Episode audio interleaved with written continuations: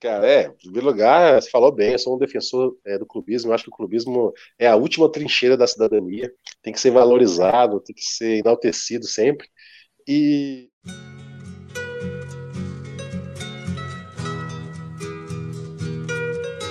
Então vou prestar atenção nessa bosta aqui. Glória a Deus, glória a Deus. Eu vou comer picanha e vou tomar uma cerveja. Jovem, seria conspiratório demais afirmar que o empresário do Paulo Vitor sabe de algo muito comprometedor no passado do Renato? Começa agora o 56 episódio Vida Louca e ao vivo pela primeira vez de.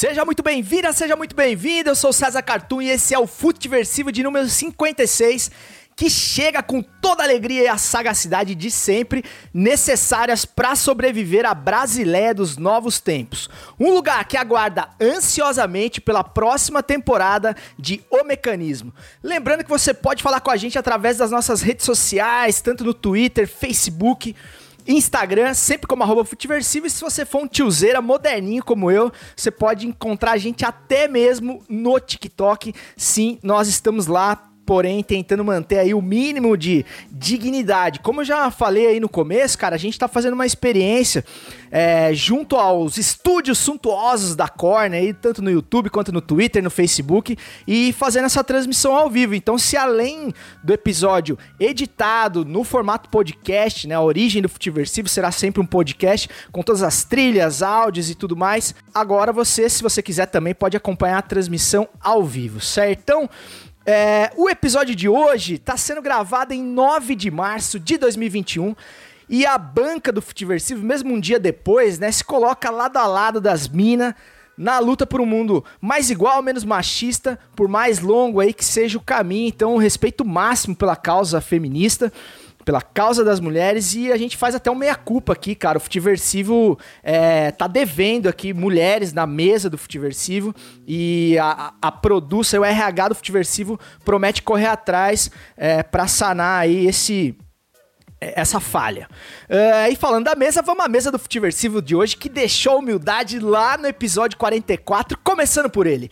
O amante do pretérito filhote de PVC, o Felipe Melo que bate com responsabilidade, Cláudio Campos e o seu pitadinha histórica, exclamação. Fala galera, que honra, hein? Que honra. Cara, hoje eu vim até de trás de gala aqui, ó, pra quem sabe da minha paixão por futebol e pelas coisas que estão aqui atrás de mim. É, cara, tô muito feliz. A gente tá numa crescente aí que a, a, minha ideia no futuro é ser convidado a vir ao Futeversivo nessa crescente aí. Esse é meu, esse é meu plano pro futuro aí. É, você chega lá, Claudião, fica tranquilo, mano. É, além do Claudião, tem ele, o gerente de Cuiabá, o cara que esfrega pudim de leite na cara da sociedade, o carisma desequilibrante do DJ Marquinhos, do Experimentando por aí. Salve, Marcola. Fala, meu sim, como é que vocês estão? DJ agora, você viu? Hoje na hora do almoço eu tava praticando. na verdade, eu tava na hora do almoço não deixando a Maria dormir, enchendo a paciência dela. E eu, mais uma vez, não deveria estar tá aqui, porque eu não tenho know-how e nem roupa para estar tá no mesmo ambiente que o Carlos. É, e para fechar a mesa galáctica de hoje, eu não tô nem acreditando que eu tô falando que esse homem tem ele. O Black Power mais estiloso do que o Júnior Capacete. O advogado de defesa do clubismo, Mr. Carter Batista do Esse Dia Foi Louco. Bem-vindo, mano. Fala, meus amigos. Pô, é uma honra para mim estar aqui. Vou dizer que estou me sentindo muito bem. Eu nunca participei de um podcast assim tão profissional como esse, sabe? Com vinheta aí, sabe, com, com Cabo da Ciolo falando glória a Deus. Eu tô realmente me sentindo bem, me sentindo em casa. Já vi uma camisa do São Paulo Futebol Clube ali, já, já gostei. tá? E é isso, vamos aí para vamos, falar umas besteiras aí.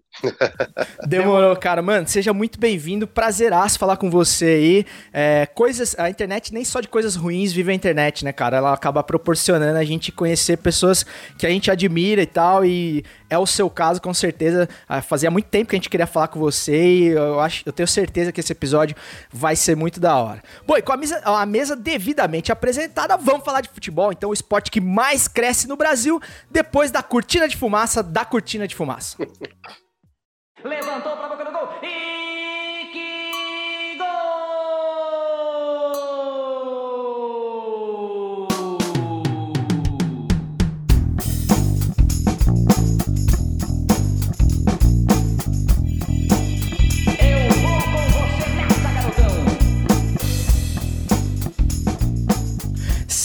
Sempre, sempre, sempre com as bênçãos do mestre Osmar Santos, o maior de todos, o pai, a voz das diretas, o pai da matéria, que a gente começa o nosso feijão com arroz futebolístico de hoje, explorando ao máximo aí é, toda a sabedoria aí do nosso, do doutor, do nosso convidado de hoje.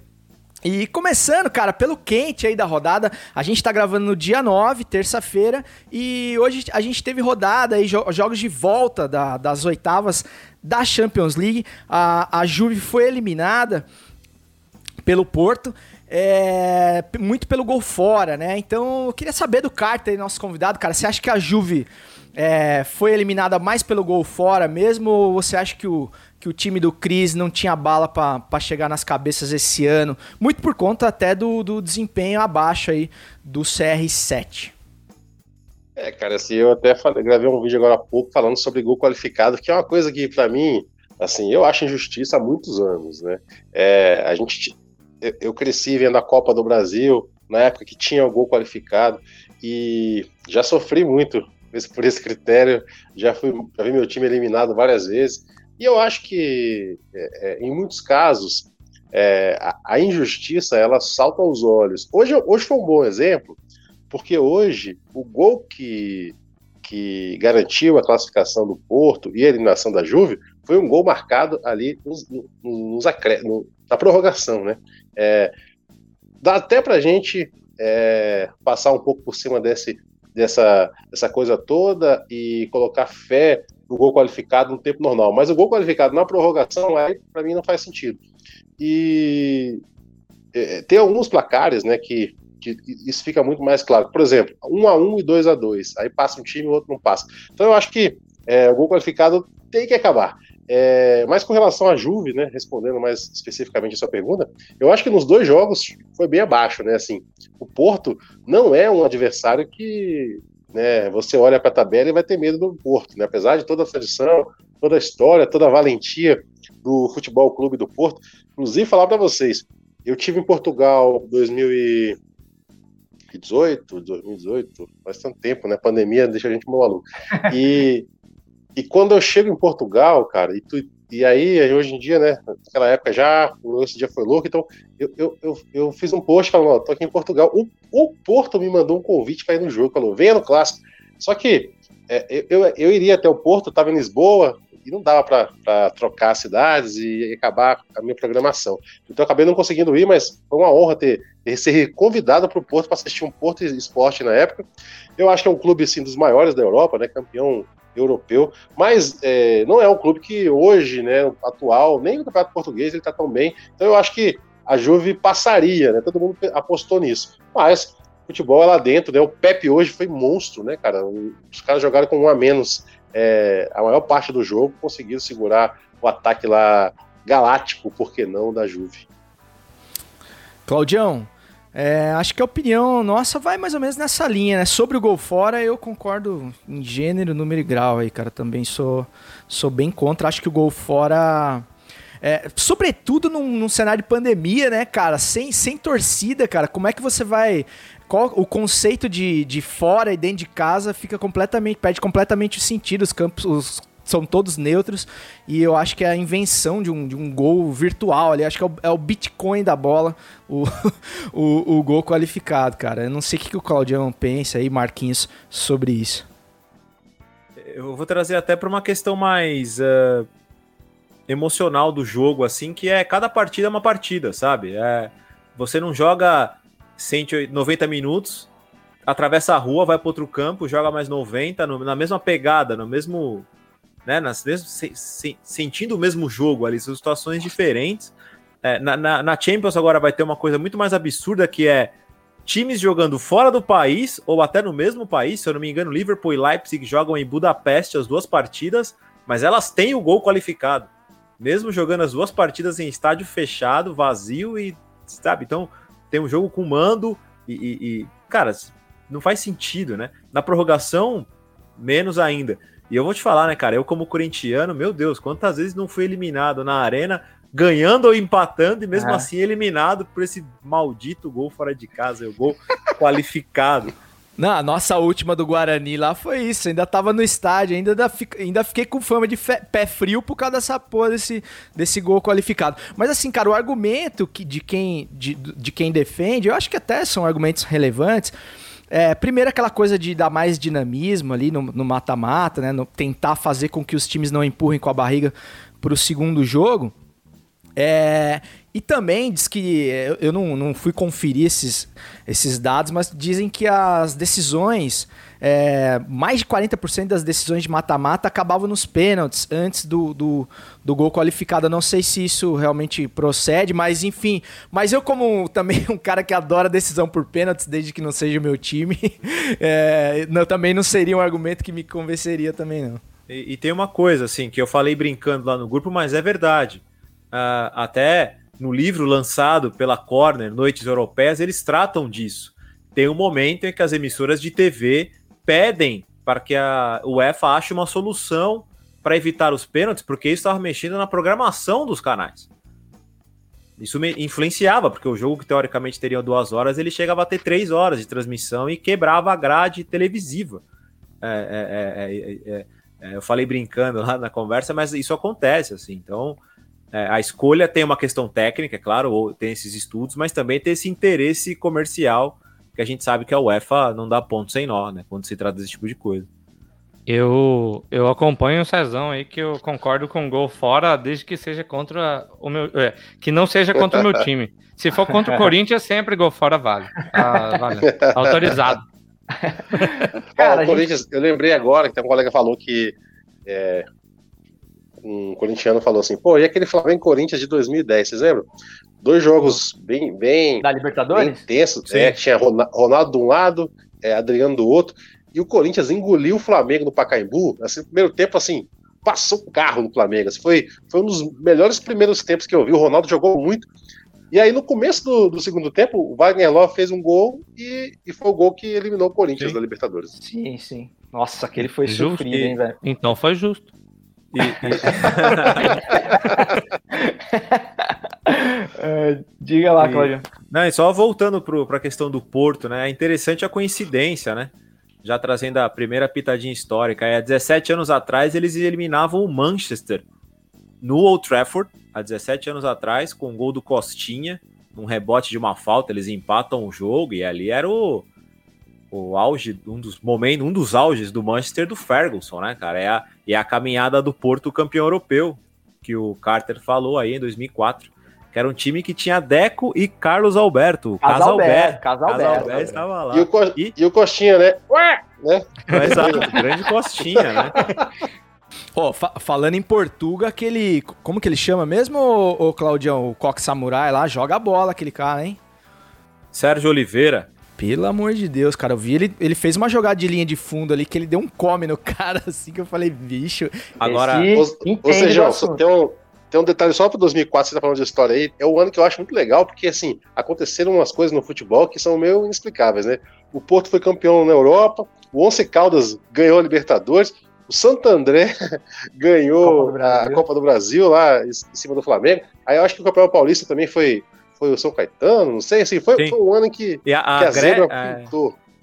Depois ainda tem tem a Grécia, né? Campeã. Também. A Grécia é campeã da Eurocopa, né? O Santos campeão brasileiro. Opa. Ai, a sorte que os velhos estão todos dormindo já. É. Ah, é, o pessoal da melhor idade não deve Já estar tá dormindo. acompanhando, né? o- o- É, mas eles podem odiar a gente no programa gravado, tal, não tem problema nenhum. É, cara, voltando pro, pro nosso terreno aqui, cara, a gente dá uma beliscadinha na Champions League ali só pra gente ver um futebol de qualidade, depois já volta. É, a gente teve, Carter, a, a final da Copa do Brasil, né, com o Palmeiras aí ganhando o terceiro título da temporada. E eu queria saber de você também, se você acha que se o, se o Grêmio tivesse um goleiro menos peladeiro que o, que o Paulo Vitor, né? Se a gente tro- pudesse trocar de lado igual, igual na pelada, o Everton pegando no, gol do Grêmio no segundo tempo, o placar seria assim mais elástico, a vitória seria tão maiúscula, ou se mesmo assim o, o, o Grêmio não reverteria. E depois eu quero falar da comparação, é, que eu não sei nem se cabe ou não, mas enfim, entre Flamengo e Palmeiras, essa nova rivalidade aí que se constrói perante elencos aí mais qualificados dos últimos anos aí, né? Eu acredito que, só já falando a minha opinião antes de você falar, que tipo assim, o, o, o Palmeiras 2020 com o Flamengo 2020, acho que é uma discussão bem razoável até, mas é, a discussão que se quer colocar é com o, o Flamengo 2019, né, de Jorge Jesus. Aí o buraco é bem mais embaixo e, e aí já fica mais difícil da gente comparar uma coisa com a outra, né, cara? Bem mais difícil. É, cara, vamos falar disso tudo. Eu, assim, primeiro sobre o jogo, sobre a final, eu acho que eu, eu concordo com você, assim, o Paulo Vitor, é, o terceiro gol, né, que foi o gol do Gabriel Menino, é, foi realmente um frango, né, a gente pode chamar de frango, assim, a bola passou embaixo dele. Os outros dois gols, não dá pra dizer que foi frango, mas um grande goleiro pegaria, sabe? Essa é a diferença. Que, é, é, o Fred Fagundes, né, teve aqui com vocês há um tempo atrás, meu parceiro, ele até falou isso, olha, um grande goleiro defenderia aquele, aquela, aquela cabeçada do primeiro jogo, foi uma cabeçada forte ali, meio a queima-roupa, mas foi em cima dele, né, cara? É, é, ele botou para dentro a bola. É, o chute do, do primeiro gol do Palmeiras, eu não tô lembrado agora no Allianz, que, foi que fez gol, foi o. Enfim, o primeiro gol do Palmeiras no segundo jogo é um chute também que vai. A bola vai perto da mão dele. Então, assim. ele- Se eu não me engano, ele, é esse que ele toma no canto dele ou não? Tem um que ele. É, se é o primeiro ou o segundo, ele toma no canto dele ali, Isso, o cara meio sem ângulo e tal. É, bolas defensáveis, né? bolas defensáveis. Então eu acho que ele acabou comprometendo, né? E um goleiro que não passa confiança, é, eu acho que acaba comprometendo o jogo todo. Deixa o adversário mais confiante, né? E, e- dá mais insegurança ali para seu próprio sistema defensivo, né? O, o- o Flamengo viveu isso esse ano com a, com a zaga ali com, com é, é, o Gustavo Henrique, Léo Pereira, não se acertaram, né? Então isso traz uma insegurança geral, é muito ruim pro time. Eu não sei o que o Renato não sei o que passa na cabeça do Renato, era melhor ter colocado o Diego Souza, que já mostrou que é bom no gol, aquele jogo contra o esporte lá. Podia ter feito mais coisas. Mas também, cara, não dá para colocar a culpa 100% no, no, no Paulo Vitor, eu acho, porque assim, o Grêmio também nos dois jogos criou muito pouco, né? Para quem para quem tá ali a um passo de ganhar um título importantíssimo e salvar a temporada, o Grêmio parecia que não estava com sede de ser campeão, né? Não foi aquele Grêmio já, já na semifinal contra, contra o São Paulo, já foi um pouco assim, mas acabou achando um gol na arena, segurou ali um 0 a 0 no, no Morumbi, não foi um time que apresentou um futebol assim que vistoso de campeão da Copa do Brasil. Então acho que o Grêmio também podia ter buscado um pouco mais. O PP, cara, muito abaixo, né? O PP, depois que venderam o PP, o futebol dele desapareceu. O Ferreirinha, ele, ele entrou no primeiro jogo, bagunçou. No segundo jogo ele não conseguiu ser tão eficaz, então o Grêmio também deixou muito a desejar na, na, na parte ofensiva, né? E com relação aos times aí, o Palmeiras e o Flamengo, a gente vai ter agora o, o tira-teima aí, né? A Na minha época se Recopa, falava né? muito isso. O tira-teima. É, na- vai ser a Recopa, a Viu, a Supercopa do sua Brasil. época é a nossa, viu? Fica tranquilo. É. tá tudo certo. A Supercopa do Brasil, que pode ser aqui em Brasília, tem outros, tem outros estados também brigando aí para sediar essa competição, que eu acho uma competição que, que nunca deveria ter acabado, né? Ela aconteceu lá na década de 90, o Corinthians parece que foi campeão, ou, ou foi o Grêmio? Foi Corinthians e Flamengo a primeira, em os campeões de 90, né? O Corinthians É, foi campeão. O Corinthians ganhou, né? E aí depois descontinuaram a competição e é super interessante, é uma data só, um jogo só, reúne aí assim uma rivalidade, né? O campeão da Copa do Brasil, o campeão brasileiro, vai ser legal ver esse jogo aí, Flamengo e Palmeiras se enfrentando.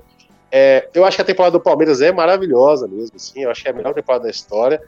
Mas eu, eu vejo alguns poréns, assim, eu acho que o Palmeiras teve um caminho, teve um caminho facilitado é, no, no- na, nos momentos chaves das competições, pegou adversários mais fracos, né? Mas o Palmeiras soube aproveitar isso. É, bom, basta dizer que, por exemplo, o Flamengo pega um Racing, que é um time super fraco também, e não aproveitou, foi eliminado. Então, assim, o Palmeiras soube aproveitar, soube ganhar moral na hora certa e é, é, fez dois jogos nas duas competições, é, é, dois confrontos mais difíceis contra o River Plate. E, no primeiro jogo ele, ele ganha a Libertadores praticamente ali, e contra o Grêmio também ele se impôs. Então eu acho que o Palmeiras tem muito mérito aí, merece os títulos. É, a comparação, é, Cartoon, que eu faço entre o Flamengo de Jesus e, o, e esse Palmeiras do, do Abel, né, eu acho também que não se compara, assim, o Jorge Jesus teve quatro derrotas em, em um ano de trabalho cinco canecos, ele ganhou mais título do que perdeu o jogo, né, é, se você for ver, o Palmeiras perdeu mais jogos agora nos últimos anos do que o Jesus perdeu na, na passagem dele toda no Flamengo, ele revolucionou de certa forma é, é, o jeito que a gente pensa o futebol, tem reflexo disso até hoje aí, porque esses técnicos gringos chegando é, é muito em função do trabalho que Jesus fez, é, então, os dois times realmente é difícil comparar. E resultado foi, foi bem próximo, né? O Palmeiras ganha, ganhou a Copa do Brasil e, e, a Libertadores, o Flamengo ganhou o Brasileiro e a Libertadores, ambos ganharam o estadual, então, ambos ganharam a Copa Mickey, então o resultado é bem próximo. Mas o que se jogou os dois times não dá nem para comparar. É, agora eu acho assim, os dois trabalhos, cara, tem uma, para mim tem uma linha assim bem clara de, de coincidência, que é assim, é, é o acaso que, que, construiu esses dois times, né? Porque o, o Flamengo lá de 2019 é, apostou num trabalho com o Abel Braga, né? E a torcida já ficou enfurecida logo na apresentação do, do Abel. Porra, vamos apostar no Abel Braga. E aí começou a contratar jogador meio. Né? Exato. Começou a contratar jogador meio. Ah, pega um cara aqui, pega outro ali, meio sem rumo. E aí o Jesus chegou de paraquedas ali e resolveu a coisa, né? O Palmeiras faz a mesma coisa, ele traz Luxemburgo no começo do ano, né, a torcida se revolta, ganha o estadual da mesma forma, a torcida insatisfeita, vem um treinador português e resolve também. Então eu acho que assim, mostra como o nosso futebol é uma várzea. Né? Os, caras, os caras conseguem fazer temporadas históricas, mas com um pouco de sorte, porque os técnicos caem de paraquedas e acabou resolvendo, porque tem elencos milionários, tem né, uma estrutura muito boa, e é bom né, que os outros clubes abram o olho, porque senão o Brasil pode correr o risco de ficar chato aí essa disputa só entre Flamengo e Palmeiras, porque são os times que têm grana hoje em dia, né, cara? Você acha, Claudião, que pode rolar uma espanholização aí do, do futebol brasileiro? Cara, eu acho difícil exatamente pelo que o Carter falou. As diretorias conseguem estragar as tentativas de hegemonia. O Flamengo fez isso, né? O Flamengo fez isso em 2020 quando ele decide contratar, assim, nada contra, cara, mas você não pode tirar um treinador como o Jorge Jesus de um clube do tamanho do Flamengo e trazer um cara que ele era auxiliar do Guardiola e treinava o New York City, assim, é, é, para pegar a bucha que é treinar o Flamengo. E isso foi uma invencionice também, que é o acaso, como o Carter falou. É só a gente lembrar, o Abel Ferreira, ele no Brasil nem era conhecido como Abel Ferreira. Ele era o treinador que eliminou o Jorge Jesus da Pré-Champions pelo PAOK. é isso. E, e, e, o Palmeiras contrata exatamente por isso. Ele não contrata porque, nossa, eu vi o trabalho dele no PAOK, eu vi o trabalho dele no Braga. Não tem essa análise, né? Não tem essa preocupação. O que foi o que o Flamengo fez com o Domi? É, não, com, é, repito, não dá. Um time do tamanho do Flamengo não pode brincar de estagiário com o treinador na, na estrutura que tem hoje, né? Então, é, eu acho que eles quebram a hegemonia e, e, e a gente sabe futebol aqui é, é uma loucura, né? Assim, até a, a própria imprensa, assim, acho que ela faz isso um pouco, né? Se o Abel perde pro Grêmio do Renato, ele ia sentir pressão nas outras semanas. Uhum. Sabe? Ia criar um clima de pressão no cara que ganhou uma Libertadores pelo Palmeiras. Na verdade, então, eles estavam criando esse clima já antes, né? Pois é, sabe? É, então, assim, é, e tem uma coisa, cara, assim, sobre essa comparação de Flamengo com, com, com Palmeiras. É, é, é como foi a temporada. Essa temporada acabou em março de 2021, no meio de uma pandemia, sabe? É, é, o Palmeiras fez 77 jogos e grande parte nesses últimos meses. É, é, troca de técnico, jogador com Covid. A gente tem visto aí pessoas mesmo com dificuldade de retorno da, das atividades, até da questão de raciocínio. Tem todos esses desafios, o calendário não ajudou é, é praticamente impossível você conseguir montar um time para jogar o que jogou o Flamengo do Jorge Jesus. E aí acho que é o mérito do Abel conseguir fazer um time competitivo, porque ele entra nas competições para ganhar o campeonato. Ele não entra para impor a, a, forma de jogar ou coisa do tipo. Que com aquele time do Flamengo é muito mais fácil, porque tem uma coisa: com o Jorge Jesus chegam Felipe Luiz e Rafinha. E Gerson. Dois... E Gerson. Então você põe três pilares. Você põe três pilares que taticamente uhum. mexe demais no seu time. É só você e aí é sacanagem até pra, na comparação com o Abel, né, cara? Porque ele não tinha esses caras, né? Aí, Exato, claro mas, não, né? mas, mas aí tem uma coisa, ele acha. O Rafael Veiga é um cara que está no, que tá no Palmeiras há um tempão, que foi subutilizado por diversos treinadores. Quando foi emprestado, ganhou a Copa do Brasil, ganhou Sul-Americana lá no Atlético Paranaense, aí ele volta, fica no banco de novo, aí ele ressurge na mão do Abel e ganha a Libertadores e a Copa do Brasil. Então, assim, tem isso também, né?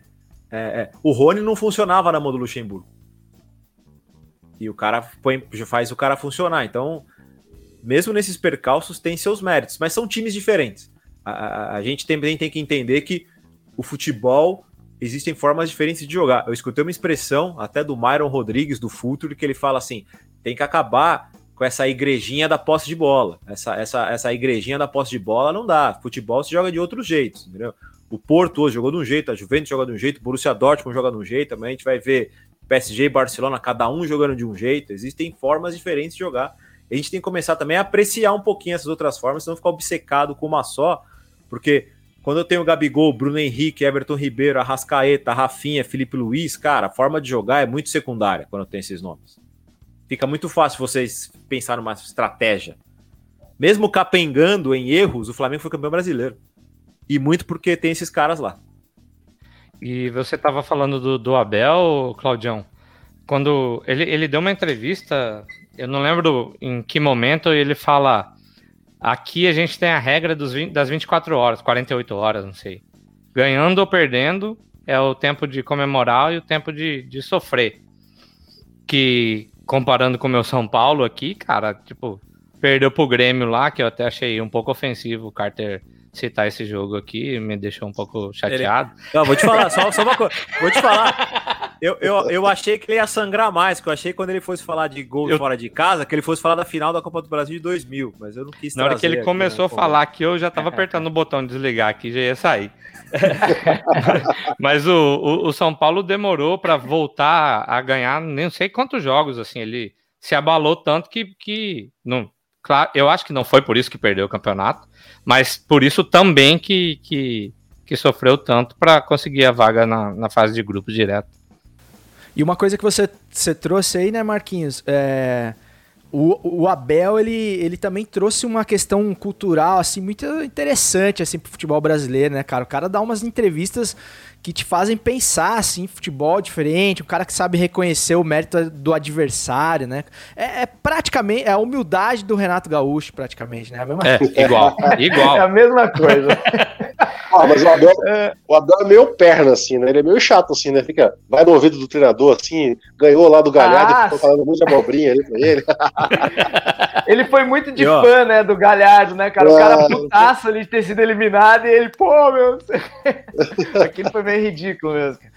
É, ô, ô Carter, essa essa comparação aí que a gente esboçou aí de Palmeiras e Flamengo, ela é uma ela é muito pautada, claro, né? Tudo que é pautado é pela imprensa esportiva, mas ela traz muito essa questão do clubismo, do clubismo interestadual e tudo mais.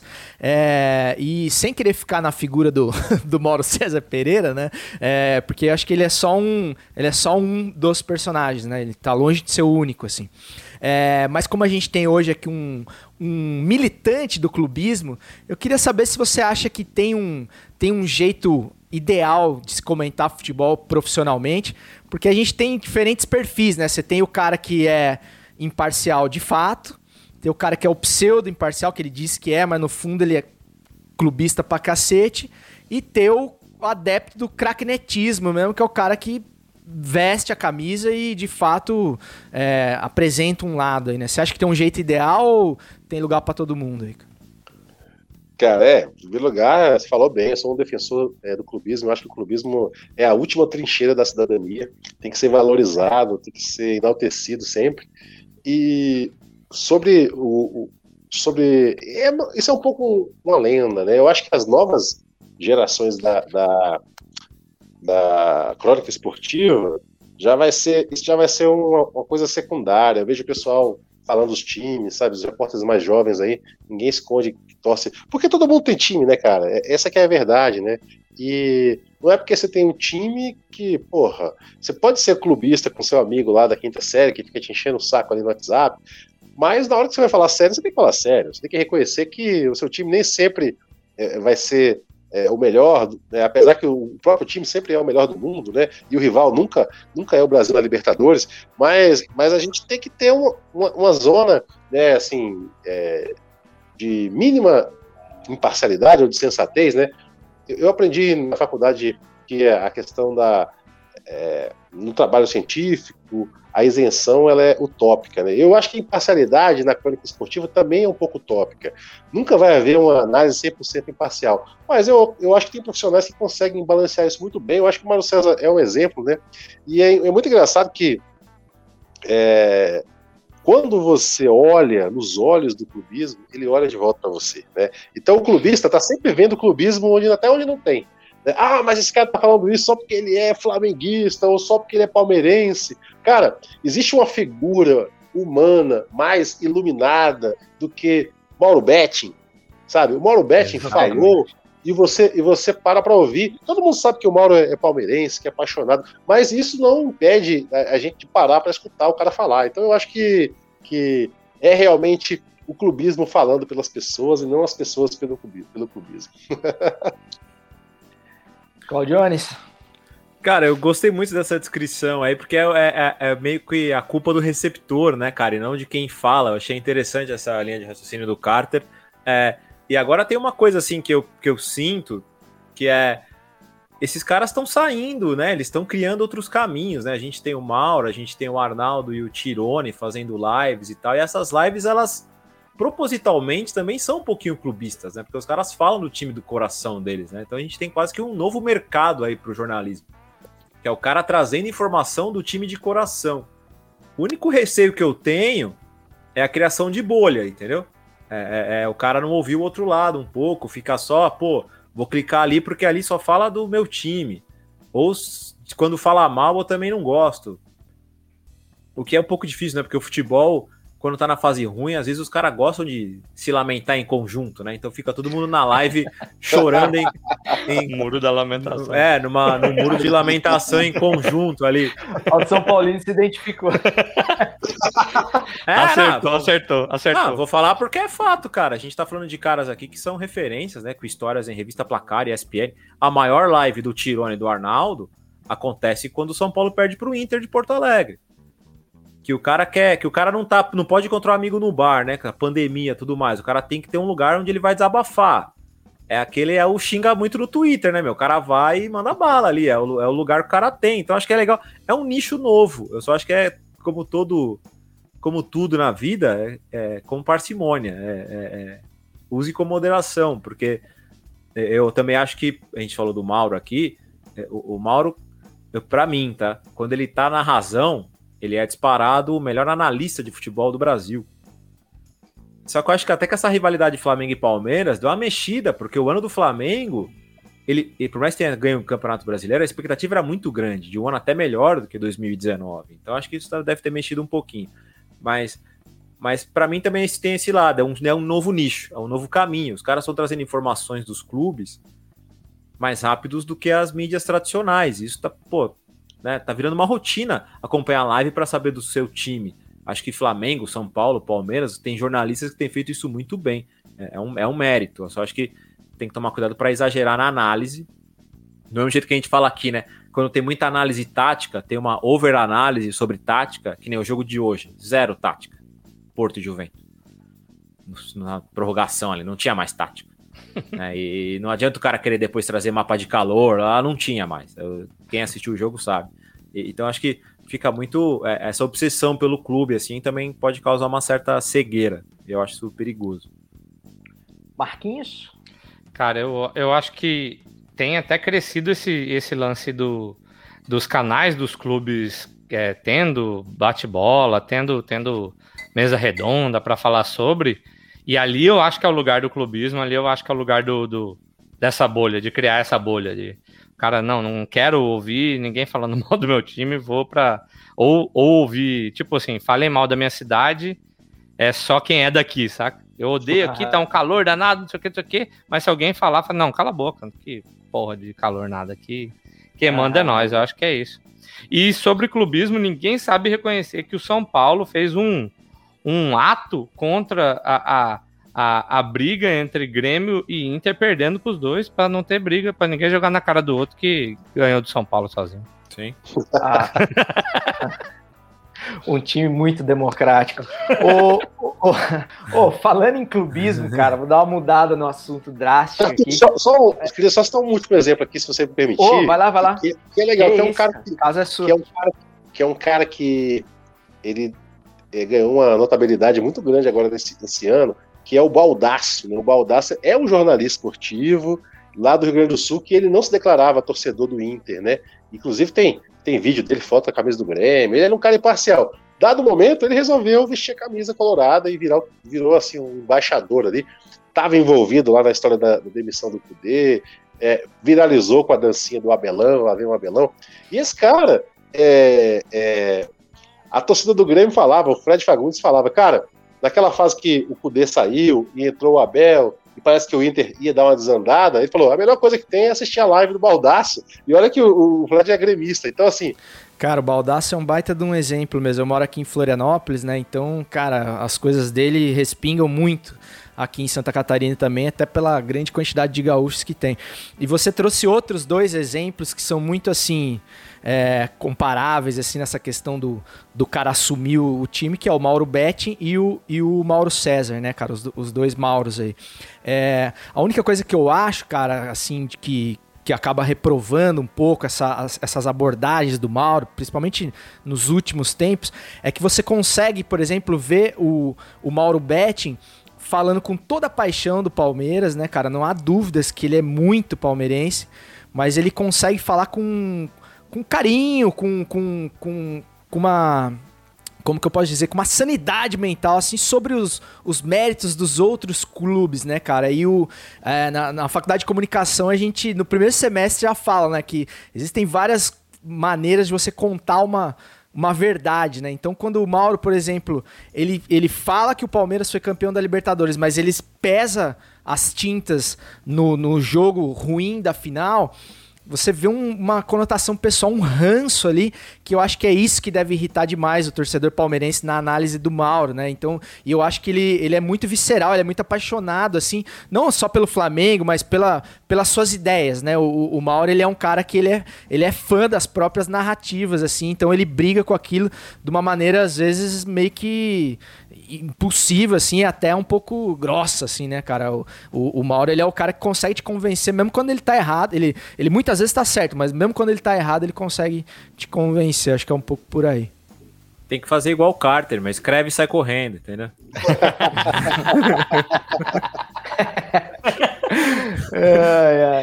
Mas assim, cara, falando em treta e falando em clubismo, vamos falar da- da- da- do maior clubismo que existe nesse país, que é o clubismo da política, cara. Você falou aí, carta de. Você tá em Brasília, né, cara? Você falou da, da pandemia e tal, mas nem só de pandemia vive Brasília, né? Brasília tá um, tá um caos por outros motivos também. E eu queria saber de você aí, cara. A gente teve a bomba da semana aí, que foi essa manobra, de certa forma, podemos falar do, do Faquin em relação às condenações do Lula. Eu queria saber o que, que você acha, assim, tentando um exercício de pura achologia aí. é, se esse retorno do Lula aí, desse paredão falso, é, é, é mais positivo ou mais negativo para o cenário político e para e pra luta, assim, que, pelo menos, vou falar por mim, assim, que eu acho que a gente tem em comum, que é tirar a liderança do atual líder em 2022. Você acha que contribui mais ou atrapalha? Cara, é, primeiro que é é uma grande bagunça mesmo, assim, né? Eu, eu, assim, eu não tenho hoje em dia nenhum apreço especial pelo, pela figura do Lula, né? Eu, eu reconheço, assim, muita coisa positiva que ele, que ele acrescentou na época de presidente. Eu acho que ele também perdeu uma grande oportunidade de ter feito transformações é, mais profundas no Brasil, né? Porque pela primeira vez é, é, o governo de esquerda, né? é, representado ali por por um, cara que era da classe operária, chega ao poder e, e, no, no, fato, se você for fazer uma análise, o Lula não chega a fazer um governo de esquerda, né? ele faz um governo de centro-direita, né? ele, ele se vendeu muito fácil ao capital, e os motivos até são compreensíveis, né? e foi uma época que tá, tá bem claro, tá bem demonstrado aí que a corrupção ela, ela chegou a níveis assim alarmantes, né? E a sociedade toda se fartou um pouco disso. É, as consequências a gente sente até hoje dessa, dessa corrupção monstruosa que aconteceu. É, também foi um governo que propiciou assim, a implementação de mecanismos públicos que coibissem, de certa forma, descobrissem, desvelassem essa corrupção. Não é à toa que a gente teve Lava Jato, teve tudo, todo, todo esse processo. É, mas, cara, a partir do momento né, em que todo esse procedimento, assim, é toda essa alma né, é, que, que insuflou aí a Lava Jato, ela culmina né, com a, prisão do Lula num tempo recorde, né, aconteceu num tempo recorde, a gente nunca pode esquecer isso.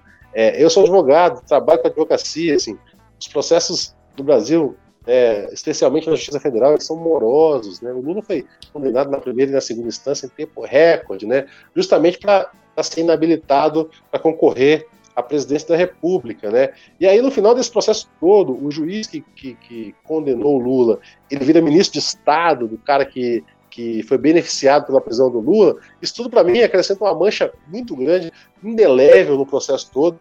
Eu acho que, processualmente falando, o processo do Lula ele foi realmente todo errado, né? É, e é uma decisão difícil para a Suprema Corte, né, cara, anular um processo desse, né? Agora, é, a gente está em discussão no momento se vai valer a decisão do Faquinho ou, né, ou se vai valer uma decisão mais como aconteceu hoje lá no, no, no, processo de suspeição do Sérgio Moro, ou seja, se as provas do processo vão poder ou não ser utilizadas, né, corre o risco de prescrever ali as ações contra o Lula. Então, as consequências realmente são muito sérias. As consequências é, é, para a sociedade. E as consequências eleitorais, mais ainda, né? Porque a gente vai ter um cenário agora de, de é, dessa polarização que já existe há muito tempo, vai ser mais intensificada, né? É, eu acho que o Brasil é, é, chegou nessa quadra atual aí com o Bolsonaro, né? E tudo que ele representa, devido a uma falsa narrativa de que a gente ia virar a Venezuela, né? É, é um falso inimigo fantasma do, do, socialismo que nunca existiu no Brasil. Desde 64 ele é usado como desculpa para para que esses grupos né, é, é, se assenhorem do poder. E eu acho que mais uma vez a gente está na mira né, de que isso aconteça. Assim, né? E, e, eu conheço muitas pessoas que têm aversão hoje ao Lula, é, é mas um pouco até irrefletida, sabe? O Lula se tornou uma espécie de Goldenstein, né, para quem leu, leu, leu, o livro do George Orwell, em 1984, que é o inimigo declarado do, do... Então, assim, é uma figura quase quase metafísica, né? um grande inimigo, um grande demônio. É, é, e isso tudo fruto de narrativas, né, cara? É, eu acho que eu vinha falando isso muito tempo, assim. Eu acho que o PT deveria, né, em nome de uma, de uma necessária transição para um governo mais moderado do que o atual, e mais sensato e mais competente, até abdicar de concorrer à presidência em 2022, para não, não possibilitar esse, esse, tipo de narrativa, nós contra eles, mais uma vez. Mas eu estou vendo que nada disso vai acontecer. O que vai acontecer é realmente o Lula, Lula concorrendo e, e Deus nos acuda, cara. Assim, é, alguns, alguns candidatos que poderiam realmente participar de um debate mais plural, acrescentar alguma coisa, vão acabar ficando ali na faixa dos 2,5%, como a gente viu vários na última eleição, né? É, até o Cabo Daciolo, né? Glória a Deus. É, vai ficar por aí também, porque é, é e, que é cara, é seguramente o mais preparado, né? Acho que todo mundo concorda aqui que o Cabo Daciolo seria o candidato ideal, né? Sem a menor, sem a menor dúvida.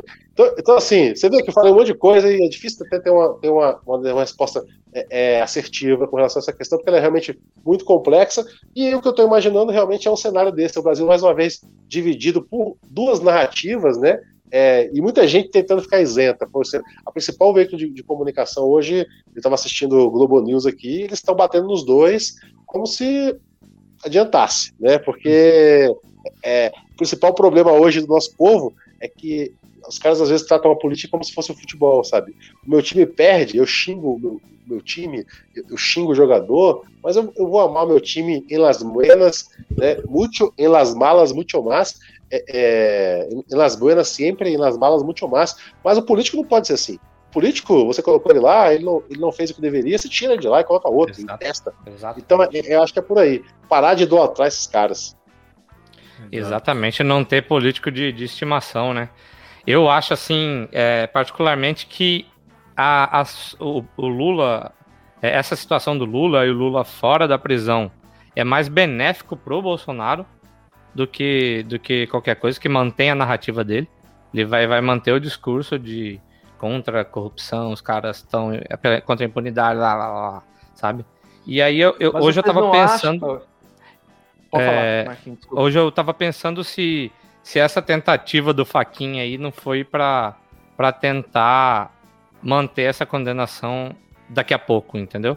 Tipo, de, de, de não, não, não suspender essa, essa, essa condenação por conta do Sérgio Moro, pela suspeição do Sérgio Moro, assim, sensado, entendeu?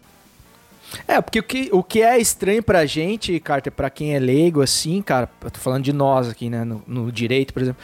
Por que, que quatro anos depois, um belo dia, o Faquinha acorda e fala, pô, vou anular o processo, né? Tipo assim, ele não contou nenhuma, nenhuma novidade pra gente, né? Todo mundo já sabia que, que o processo estava completamente manchado. A gente tem provas, assim, que abundam é, de que o julgamento foi puramente político. A gente teve o o, o juiz jogando no time que ele ajudou a ganhar o campeonato na sequência. Então, assim, tudo muito explícito, assim. Por que, que agora aconteceu isso, assim, cara? Explica para nós aí, vai. É porque, assim, a gente tem que entender o Supremo Tribunal Federal né, como uma corte eminentemente política, né, Assim, ela é uma corte jurisdicional, ou seja, ela tem um poder jurisdicional, né, de, de oferecer a tutela jurisdicional, que nada mais é do que né, dar satisfação ali para a sociedade, mas ela é política. Então, uma corte política, ela vai tomar decisões políticas, né? E eu acho que o momento, né, há, há, há três anos atrás, no auge do lavajatismo, ninguém pensaria, né, em, em, em, tomar uma decisão como essa, mesmo todo mundo sabendo que, que aquele processo do Lula estava muito estranho, né? É, mas não tomaria. Mas agora a, a, situação mudou, né? A gente vem de uma, a gente vem de uma, de uma sequência de, de ataques né, é, do Supremo ao, ao, ao, Executivo e vice-versa, e isso é, ocasionou um desgaste ali entre esses poderes, e isso tem essas consequências. Né? Eu acho que é, a gente também tem que aceitar que a nossa, a nossa sociedade e até a nossa Constituição, ela não é perfeita, né, cara? Ela, ela deixa é, lacunas para que esse tipo de decisão seja tomada, né? E, e, eu, quando era estagiário de Direito, contar uma história para vocês aqui. É, eu, eu, trabalhava num escritório aqui, que é um, um, dos maiores escritórios do Brasil, e a gente ia muito para a sessão do Supremo, né? Ali no, tava ali no quinto, sexto semestre, ia lá, ficava a tarde inteira ouvindo a sessão, esperando um julgamento que ia acontecer, às vezes não acontecia. E um belo dia eu tô lá e chamaram um, um caso para ser julgado, né? E falou, o cara explicou assim: ó, oh, esse aqui são embargos de declaração, 12 embargos de declaração, 12 embargos, de, ou seja, tinha umas 10 ou 15 recursos que foram interpostos, um atrás do outro. O advogado estava usando essa estratégia para não deixar o processo morrer, vamos chamar assim, né, transitar em julgado, e voltar para a origem. Ele estava ali enrolando o máximo que ele podia. Já tinha trocado de relator cinco, quatro vezes, e era uma causa realmente que não cabia mais nenhum tipo de reforma, né? É, só que pela lei, o advogado pode fazer aqueles recursos. E aí ele fala assim, aí o relator falou assim, Ó, é o seguinte, eu estou negando provimento ao recurso aqui e estou com uma proposta para que a gente declare o trânsito julgado da sessão hoje aqui, na sessão, e esse processo seja mandado para a origem hoje. Aí eu falei, porra, mas pode fazer isso? Né? Cadê o prazo recursal? Porque quando o tribunal profere a decisão, tem um prazo para recorrer. O tribunal pode proferir uma decisão e decretar o trânsito julgado na mesma hora? Falei, porra, pode, o Supremo pode. Você vai recorrer para quem? Para o Supremo? Então, né, o Supremo é eu usei uma. É, o ministro Marco Aurélio tem essa frase que eu até usei aqui, usei aqui parafraseando ele, falando de clubismo, mas o ministro Marco Aurélio disse que o Supremo Tribunal é a última trincheira da cidadania. É, é, e é lá que as coisas vão se resolver, né? Então, com base, com base na jurisprudência da casa, com base no regimento interno, praticamente você pode tomar qualquer decisão, né? Esse inquérito das fake news aí, muito embora o conteúdo dele seja até favorável, né, não basta nessa, nessa indústria da fake news, ele é meio estranho. O Supremo ele age como acusador, como vítima e como julgador da mesma matéria. Então, assim, realmente a gente vai chegar no, no afunilamento em que alguns poderes vão poder mais do que os outros. Né? E o Supremo ele pode um pouquinho mais que os outros, sim. E por isso que é necessário cara, um, um ambiente mais harmônico, um ambiente de mais, de mais é, é, pesos e contrapesos, para que é, é, os poderes consigam conviver em harmonia. E a gente não está tendo esse cenário no Brasil porque o governo federal ele é muito combativo e ele é muito, é, é, ele acha que pode resolver as coisas sozinho e a gente já viu que não pode. Né? Claudião?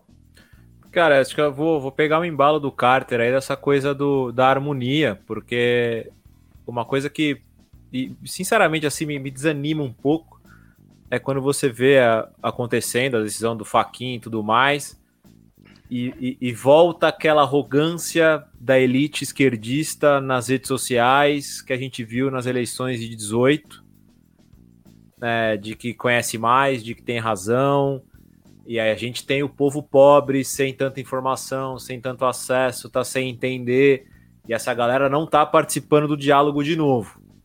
Então tá aquela coisa lá da elite é, Só impondo... chamar o Mano Brown de novo. Exato, sabe? É, é, e não adianta ir lá no fim, cara. Essa galera tem que entender o que tá acontecendo, sabe? Então não é, é, não é, não é hora de lacração, de querer cuspir na cara do outro. É hora de esclarecer as coisas, né? A gente tá aqui um dia antes, por exemplo, da, ele vai dar uma entrevista amanhã às 11 da manhã, eu acho. Talvez ele cancele e tal. Mas qual que vai ser o tom da conversa? Vai ser agregadora, como foi o, o Lula de, de centro-direita, até do segundo mandato ali, de um período de Lulinha, paz e amor, né? Que é uma expressão que surgiu e tal, de um cara mais é, agradável. né? Então, Claudião, desculpa te interromper, mas era isso, cara, que eu ia te perguntar. A minha grande dúvida é quem é que vem para esse pleito de 2022 entendendo que não vai acontecer, né? Porque ainda muita coisa pode acontecer. Se é o Lulinha Paz e Amor 2002 ou o Lula 89, que daí polarizaria de vez, mais uma vez, é, com consequências, eu acho que insustentáveis, assim, do ponto de vista do clima no, no país, assim. Eu acho que política é estratégia. Então você tem que fazer uma escolha. Vai continuar só falando pro seu povo? Você vai querer, né? Você vai querer rezar, rezar pro padre ali, sabe? Você vai ficar ali na catequese de, de quem já é da igreja e tal. Você vai ficar ali repetindo a mensagem ou você vai abraçar o povo que já foi do seu lado por muito tempo e se sentiu traído? Qual, qual, qual que é o caminho da parada? Porque extremo por extremos, essa é uma semelhança entre os dois. Esse populismo extremo de só olhar para o lado. E eu acho que tá, essa mudança vai muito de um líder. E, e ele pode ser esse cara. Eu acho que, é, resumindo, tá? Pra, cara, tem, tem, que, tem que olhar para trás, entender o que tem de erro, é, é, é, não dá para fechar os olhos e, e, achar que é, que é dono da razão, que tipo assim, ó, voltei. Entre 2014 e 2016, ou 2012, 2016, não aconteceu nada nesse país. Eu não tenho participação nenhuma, meu partido não tem, as pessoas que estavam envolvidas lá comigo também não tinham. Vida que segue, sabe? Acho que tem, tem, tem um resquício aí, tem uma mágoa de que acreditou nele, que quer voltar para conversar com ele, entendeu? Quer entender o que tá rolando e ele não pode ser excluído excluíram na última eleição e deu no que deu. Entendeu? Se manter essa galera fora do diálogo, é aí que se perde. E eu acho que a grande pena, assim, cara, que a gente tem, ela, o que a gente tem mais a lamentar, assim, é que tanto tempo depois, né, cara, a gente tem que, por exemplo, recorrer ao Lula. Né? Seria muito legal se ele já tivesse. Eu acho que, é, como o Carter falou, cara, eu, eu não tenho como não reconhecer os avanços que o país fez, sobretudo no primeiro governo Lula, você tem conquistas importantes aí da classe trabalhadora, da diminuição da desigualdade social, dos programas assistenciais, do Bolsa Família, do, do é, Escola Sem Fronteiras, do, das cotas, enfim, você tem uma série de avanços, mas é, tem, tem problemas graves, né? Que é aquela coisa da autocrítica que nunca foi feita. É, então, pô, e a gente vem em 2022, cara. O Lula foi presidente a primeira vez em 2002, bicho. 20 anos depois você ainda não ter uma, um nome assim forte o suficiente né, o, mais moderado, centro, centro-esquerda, enfim, que, que possa fazer frente, sabe, ao, que a gente já entendeu que é o, é o abismo do país, né, cara, que é o que a gente tá vivendo hoje, assim. Então, o que é, acho que o, que é mais triste, mais lamentável é isso, assim, por mais que o Lula tenha chances de derrotar o Bolsonaro, enfim, mas se a gente chegar à conclusão que ele é a nossa única opção novamente, eu acho que é mostra que a gente não avançou nada, assim, sabe? É, então, é, isso na é verdade, muito... Carlos, vamos esquecer que a, linha sucessória do Lula original, né, ela foi toda enquadrada na, na, no mensalão, né? Então, assim, esses caras todos caíram por terra, né?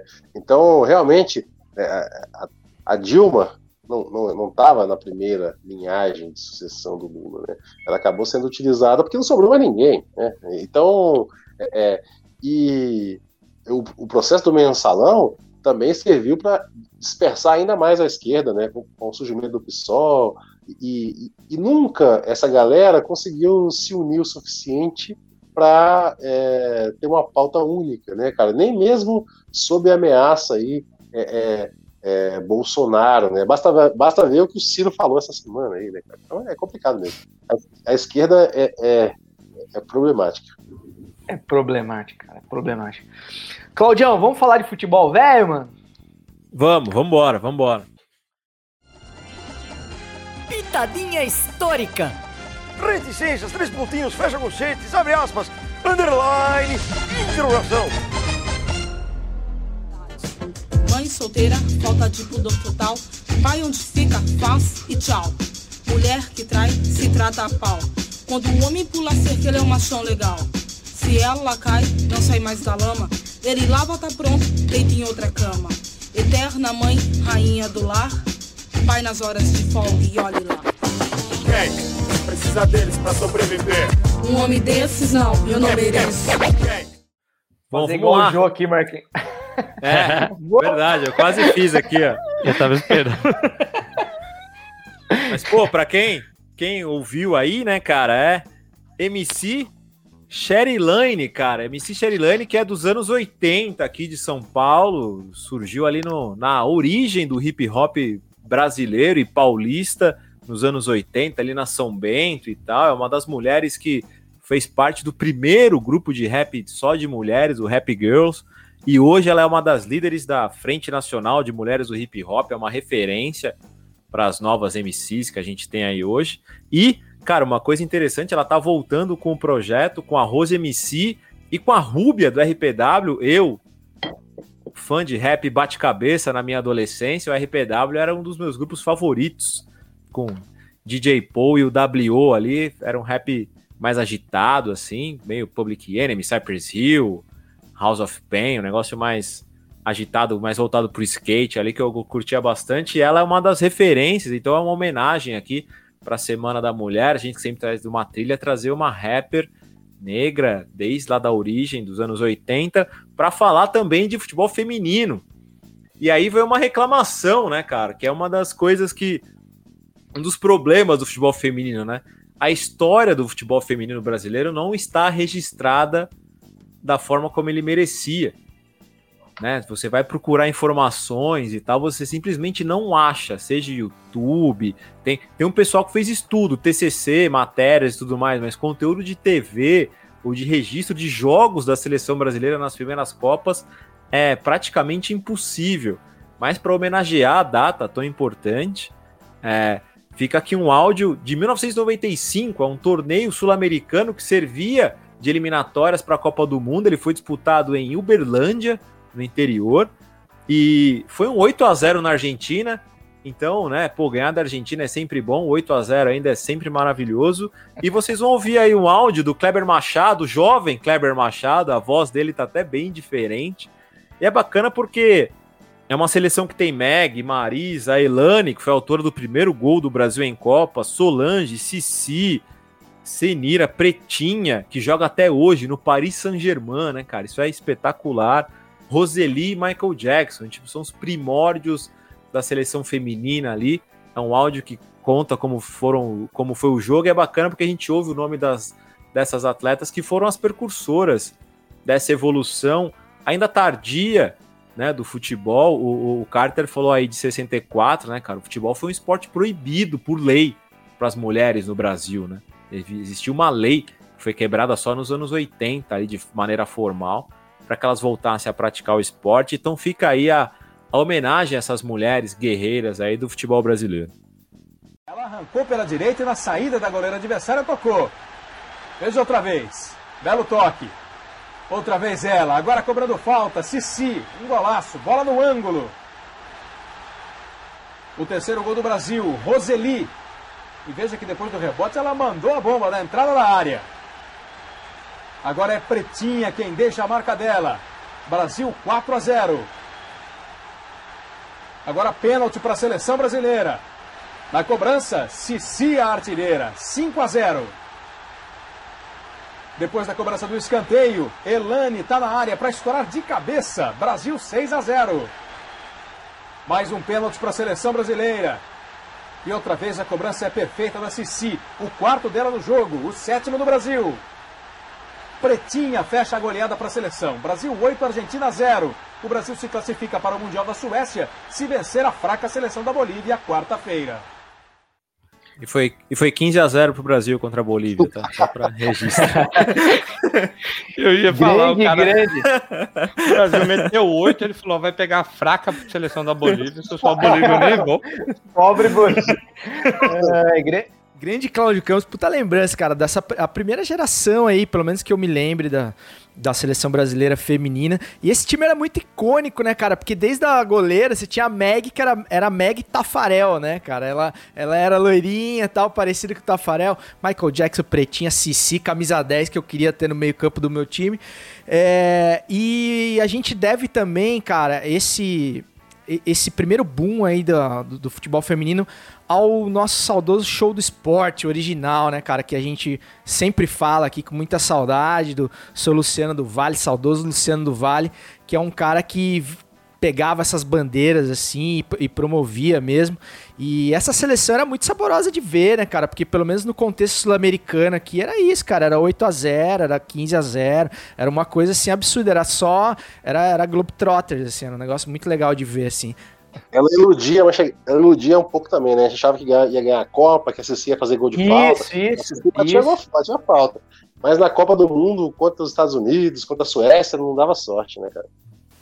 É, aí a gente via que o buraco era mais embaixo, daí toda a questão da, da falta de infraestrutura e tal, do profissionalismo, fazia diferença num cenário de mais alto nível, né? Mas aqui no contexto sul-americano.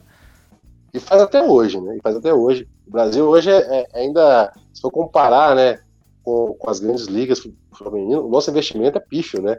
Eu, eu tive o prazer de gravar um, um Pega Visão lá com, com a Cristiane, né, com a Cris Roseira, e ela é, dá uma aula falando, assim, dos avanços que já aconteceram na modalidade, mas do, do caminho ainda que é muito longo, assim, para as meninas conseguirem é, jogar no Brasil um futebol que a gente espera, que a gente cobra, né? Chega na Copa, tá todo mundo Aham. cobrando, mas não tem ninguém apoiando. Só, só para É, vocês terem uma ideia, demais, né, cara? Esse que é o. só para vocês terem uma ideia, o primeiro contrato profissional de um time que jogou a Série A do Brasileiro foi feito pelo Corinthians em 2019 com as atletas. Ah, primeiro então, contrato profissional.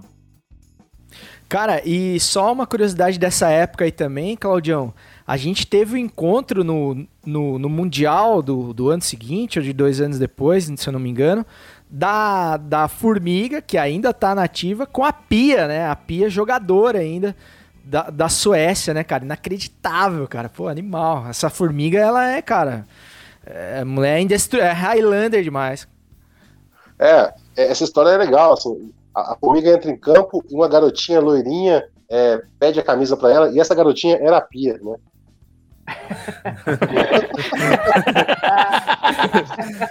Tem uma foto com a garotinha assim. né? Aquelas que entra, aquelas que entra para to- cantar o hino, né, cara? Pô, a pretinha é sensacional, cara. É, Eu queria dar um clima super, a super é nostálgico aqui, impressionante. o cara da avacalha, pô, sacanagem. A pia tava pintando a rua da a casa é dela. impressionante, né, cara? Pô, Você 40 olha a, a pois é. formiga, pô, é, é, a formiga é impressionante. E o que ela corre, bicho, ela, ela é realmente um fenômeno. Claudião, sobre seleção brasileira feminina, mais algum apontamento aí ou vamos pro salves? Vamos pro salves, cara. Vamos pro salves. O Carter tem que descansar também. Vamos pro salves. Vamos liberar o homem aí, né? Por então, salves finais, Marcola, solta o som aí. Salve! Cara, salves finais, pô, esse dia com certeza eu vou guardar. Esse dia foi louco, seguramente. É, vou guardar na memória aí. Ô, Carter, eu já tinha. Pô, já te acompanho há bastante tempo, nesse dia foi louco. E mais recentemente, quando a gente viu que ia rolar mesmo de trocar uma ideia com você, eu me interei mais, vi lives, vi entrevistas tal. E tava até falando pra minha, pra minha mulher, assim, que, tipo, puta, meu, ele parece ser um cara muito legal, muito, muito sangue bom, assim. E, e não me decepcionei, assim, cara. Então, queria te agradecer mais uma vez, em nome do Futiversivo, pela tua disponibilidade. Pô, um cara pai de criança pequena e tal, chegar 10 horas da noite e, e ficar aqui ouvindo a gente falar e tal, trocando uma ideia. É, é, muito legal, assim, cara, muito legal mesmo e te agradeço mais uma vez aí pela tua presença. Eu espero que, que essa seja a primeira de muitas aí, que a gente volte a falar de futebol, de política, do que mais a gente tiver a fim de falar muitas outras vezes ainda, beleza? Pô, cara, eu que agradeço, assim, foi, foi muito divertido gravar com vocês aqui. É, nem vi a hora passando aqui, muito clubismo, né, muitas ideias interessantes. É, tocou o rap aí, que eu, que eu gosto muito também. E foi realmente um prazer. Parabenizar vocês pelo trabalho aí. Futeversivos é um nome maravilhoso, eu queria ter tido essa ideia. É, e, pô, contem comigo aí. Quer, trocar? Quer, quer trocar? Quer trocar? contem, contem comigo, tá? É, é, aguardo novos convites aí, foi muito legal trocar essa ideia com vocês. Pô, demorou. Ô, ô, ô Carter, é, antes de passar a palavra pra rapaziada aí, a gente costuma se você tiver alguma coisa na manga aí, não sei se te peguei de surpresa, mas a gente costuma usar esse momento dos salves finais também para dar uma dica. Eu sei que você é um cara que, que gosta nos seus textos, com toda a ironia, com todo o humor, mas é, despertar, né, cara, o senso crítico da molecada, fazer a molecada ir atrás. E isso, eu me identifico muito com isso também, porque eu, eu trabalhei como chargista muito tempo em jornal e, e a charge tinha esse papel no, dentro do jornal, né, cara, de tipo assim, o cara vai ver a charge por causa das caricaturas e tal, que é algo chamativo. E, mas quando ele não entende a piada, ele é convidado a ir ler a matéria e tal para se, pra, se inteirar, saber o que tá acontecendo, para poder rir junto também, né? E eu acho que você é um cara que usa muito bem isso nos teus textos ali. E então, de repente, se você tiver alguma dica de série, de, de, de filme ou de, de podcast mesmo, quer falar do Bicuda, desse dia foi louco, casa é sua aí, mano. Tenho certeza que você tem uma dica interessante para nós aí. Não, legal, poxa. É, é eu tenho essa missão também da dica cultural, eu acho que é importante, né? A gente compartilhar algumas coisas, alguns presentes que a vida dá, né? Às vezes um amigo te indica uma coisa, você vai atrás, uma obra fantástica, então eu gosto realmente de sempre estar tá passando isso para a rapaziada, né? E hoje, cara, eu vou indicar aqui um, um livro que eu acho que, que é essencial para todo mundo, assim, entender o futebol brasileiro, que é O Negro no Futebol Brasileiro. É um livro do Mário Filho, é, é, é, é, realmente uma obra assim que foi escrita lá atrás, mas que é muito atual e, e no contexto histórico é muito necessário para a gente entender né, o caminho que o negro teve que trilhar e as dificuldades que até hoje estão aí, né, estão presentes. Para quem não quem não quiser sair lendo o livro de cara, assiste o documentário. A, a HBO fez um documentário de quatro episódios, são quatro, quatro episódios de uma hora, é, com depoimentos, com imagens, né, contando essa história do livro. E eu acho que a dica também, ela se justifica hoje mais do que nunca, né? Porque a gente está acabou de, acabei de ver a notícia que a Alerj, que é, que, é, que é a Assembleia Legislativa do Rio de Janeiro, aprovou uma lei para mudar o nome do Maracanã, né? Para deixar de se tornar é, o estádio jornalista Mário Filho, para passar a se chamar Edson Arantes do Nascimento, o Pelé. Eu acho que o Pelé é um cara que merece todas as homenagens possíveis no futebol brasileiro. É, eu, eu, deixo até a dica também do documentário do Pelé da Netflix, que eu acho que foi muito bom o documentário do Pelé, mas o, o Maracanã tem nome, tem nome, eu acho que tirar o nome do Mário Filho de lá é, é um desserviço nesse, nesse momento. Então fica a dica do livro do Mário Filho, O Negro no Futebol Brasileiro, do documentário que é inspirado no livro e do documentário do Pelé. Cara, demorou aí. Coincidentemente, a gente tava falando isso na resenha aqui em off, antes de você entrar sobre essa questão do nome do Maracanã, o quão desnecessário é, é, expor, até expor o Pelé no momento desse, como se ele tivesse reivindicando alguma coisa. Acho que não, não cabe, porque realmente o, o Maracanã tem sua história e ele sempre foi estádio Mário Filho e assim deveria continuar. E eu acho que isso não é demérito nenhum ao Pelé, né, cara? Acho que existem muitas outras maneiras da gente reverenciar e enaltecer a figura do, do maior de todos, né, cara? Não é, não é mudar o nome do estádio numa canetada que vai que vai fazer o Pelé ser maior do que ele já é, né, cara? É completamente inútil, assim. Acho que não, tem, não teria. A única coisa ruim de você estar tá aqui hoje, cara, é que tá difícil discutir com você, cara. A gente quer debater aqui, mas, mas realmente a, as ideias. É... Eu desisti lá no comecinho já. É, não, não, brincando, brincando. então já dá seu salve aí, vai, Marcão.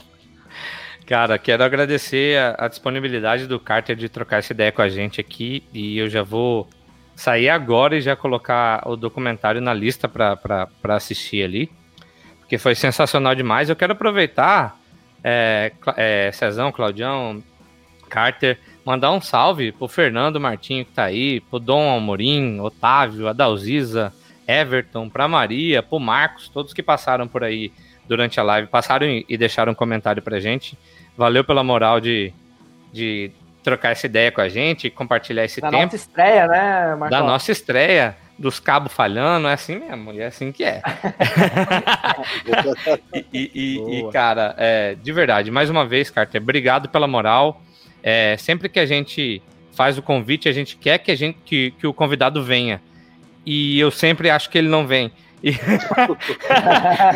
Mas muito obrigado. E, ó, entrou mais dois aí. Luciano Marino, esse cara é um monstro daqui de Cuiabá, joga muita bola. São Paulino também, manja muito. Tem um podcast Quatro Verbos, junto com o Fred Fagundes e pro Rafael, que tá mandando um salve também. Valeu, Marquinhos. Claudião. Oh, desculpa, cara. Fala aí, Carte. Não, só agradecer o Marquinhos aí. E cheguei mais perto, agora tô sem óculos, mas cheguei mais perto e vi a camisa do glorioso Cuiabá aí. Clube é... fundado o Carlos Toffoli, o gaúcho, né? Grande centroavante Esse. brasileiro dos anos 90, jogou no Flamengo. Centroavante e pegador de pênalti também. É, exatamente. Exatamente. Mas, inclusive é o presidente do Cuiabá, se você não sabia. ô, ô, Carter, manda, assim, manda é, prender é, e manda soltar. Surgiu, surgiu o cara da soja lá, que deu dinheiro pro Rodinei, mas na verdade sim. o dinheiro é do Marquinhos, tá? Aí sim, Podia, né? Podia. Você acha que ia ter umas camisetas penduradas assim, se tivesse aquele dinheiro? ia estar tá lá dentro da arena gravando. Claudião. Cara, primeiro agradecer o Carter, né? Pô, é uma é, é, é pessoa que a gente segue todo dia ali, né, cara? A gente a gente segue como pessoa física e como pessoa jurídica o Carter, né? Nos dois ali, fica sempre acompanhando os tweets e, e, e, quantos prints a gente já não deu de tweet do Carter para compartilhar com alguém, né, cara? Então é, é uma referência e, e, é bacana também uma coisa, assim, a gente acompanha tempos, é, percebe como é legal o trabalho da pessoa evoluindo, assim, né? Acho que é muito bacana ver o sucesso de um trabalho como o dele, é, que quando chegou lá tudo era mato, né, Carter? Então, é, é, é, bacana. E eu vou fechar com o Merchan, né, cara? Eu sempre fecho com o Merchan quando eu vou lançar podcast. Então, essa semana sai um, episódio voltando a falar das noites europeias, que é 40 anos da conquista do Ipswich Town da Copa da UEFA de 81. Eu gravo amanhã para lançar até o fim da semana. E é bacana, uma coisa interessante, né? O treinador do Ipswich Town era o Bob Robson, que trouxe, que levou né, o Ronaldo para o Barcelona. E ele teve como assistente técnico o José Mourinho, desse Porto que a gente falou aqui de 2004. Bob Robson foi treinador do Ipswich, depois da seleção inglesa em 86 e 90 e tal, também história bacana. É uma conquista interessante porque é uma época de auge do futebol inglês, mas é um time pequeno conquistando um torneio europeu, algo que pela sequência dos próximos anos e pela forma elitista com que a UEFA vê as competições, dificilmente se repetirá no século isso, né? Então é bacana trazer essa recordação. É até o fim da semana tá no ar aí em todos os agregadores de podcast. Claudião. Demorou, mano. Eu, a gente eu, Claudião, obrigado aí pela moral, tá? Obrigado pela moral aí. Isso, cara, obrigado você por vir aí. Muito carinhosos e, e pode ter certeza que eu me senti em casa aqui hoje, tá bom? Valeu demais. Valeu demais. Claudião, Massa, eu massa. quis colocar o GC aí, mas eu não ia conseguir escrever o nome que você falou. Aí Ó, e você sabe, ó, vou, vou contar uma boa, vou contar uma boa. Eu sou DJ, né. Marquinhos? Sou. Não, não. E tem uma coisa, cara. Depois, depois procura lá, o Carter vai gostar. É o Bielsa tentando falar Ipswich Town. E ele fica puto na coletiva porque ele não consegue falar. Mas não É. tem como falar. É um baita vídeo, assim, o Bielsa ficando puto que ele não consegue falar o nome do time. Ah, Mas a eu, fui história é bem convidado, bacana. eu fui convidado para assistir um jogo do Manchester City, né? 2018. Fui, fui eu e o Wendel Lira. Vamos lá para Manchester. E o Manchester ia jogar Caraca. com. Ia jogar com um time, cara, que até hoje eu não sei falar o nome do time. É, é o Swan Swan City, sabe? Swan, Swan. E aí Ah, eu o, é, o Swansea. É, ficava E aí eu tem o e o City, Wendel Lira. Eu e o Wendel Lira, sabe, a viagem inteira tentando falar o nome dessa porra desse time. e eles estavam tomando 5x0 nesse respeito. Ai, ai. Então, cara, pra finalizar, eu vou dar o meu quem indica aqui e vou falar o título em português pra não correr esse risco aqui de, de, de pagar esse mico. É, que é um filme que eu vi por acaso esse final de semana, junto com a Betina, CEO do meu peito. É ela que caçou ali no meio do feed, ali a gente fica mais procurando do que assistindo. É, é, documentário não, filme da Amazon Prime chama Uma Noite em Miami, cara. Foi lançado em 15 de janeiro agora de 2021 e ele conta uma uma resenha, cara, fictícia entre Malcolm X, Muhammad Ali, é, Jim Brown, que era um aço da NFL da época, e o Sam Cooke, que era um cantor. E eles debatendo Filmaço. toda a questão do Filmaço. filmaço, filmaço. É um, é um filme mais paradão, assim, porque se passa todo dentro do quarto e tal, não sei o quê, mas ele é a- é- seria a festa do título do, do, do Muhammad Ali, né, do, do, do campeonato mundial. E aí os caras acham que vão pra uma balada, não sei o quê, o Malcolm X já coloca os caras dentro do quarto, fala, não, cara, vamos falar sobre coisa séria, não tinha bebida, não tinha nada, os caras indignados, e eles começam cada um dentro do- da, da sua realidade, né? Falar sobre as, as dificuldades. E, e aí eles transitam por várias é, nuances do racismo, tanto do, do negro mais negro, que sofre racismo até pelo negro mais claro, é, quanto a abordagem do Malcolm X mais radical e a abordagem dos outros, é, a, a conversão do Muhammad Ali ali, que tava vai não vai ali para se converter ao, ao islamismo. Então, assim, cara, é sensacional, assim, cara. Vi meio por acaso, assim, mas gostei demais. Tá ali na Amazon Prime, facinho, facinho, pra vocês assistirem. Só antes, é, senão o homem vai morrer aqui, que esse é o verdadeiro CEO de Cuiabá, Douglas Bastos, diretor de criação da Renca, publicidade da agência Renca aqui, que tá falando, manda um salve, perninha. Aí, por falar em clubismo, o cara tá batendo em mim com termos do meu ex-técnico. Ah, pô, salve aí, cara. Esqueci de falar. tô, é, as pessoas que passaram aí pela live, aí, cara, de paraquedas e acompanharam a gente. Obrigado aí pela audiência e vamos. Vamos aparecer nas próximas aí, porque a gente tá trabalhando forte aí pra cada, cada vez trazer convidados. Aí vai ser difícil esperar o de hoje, mas a gente tá, tá trabalhando pra isso. Então, meus amigos, só me resta desejar um bom resto de semana aí pra vocês, esperando que vocês não tenham comprado uma rifa do porco Julinho. Até semana que vem. Valeu demais, Carter, e volte sempre, mano. Tamo junto, pero sem aglomerar e segue o jogo. Que maravilha.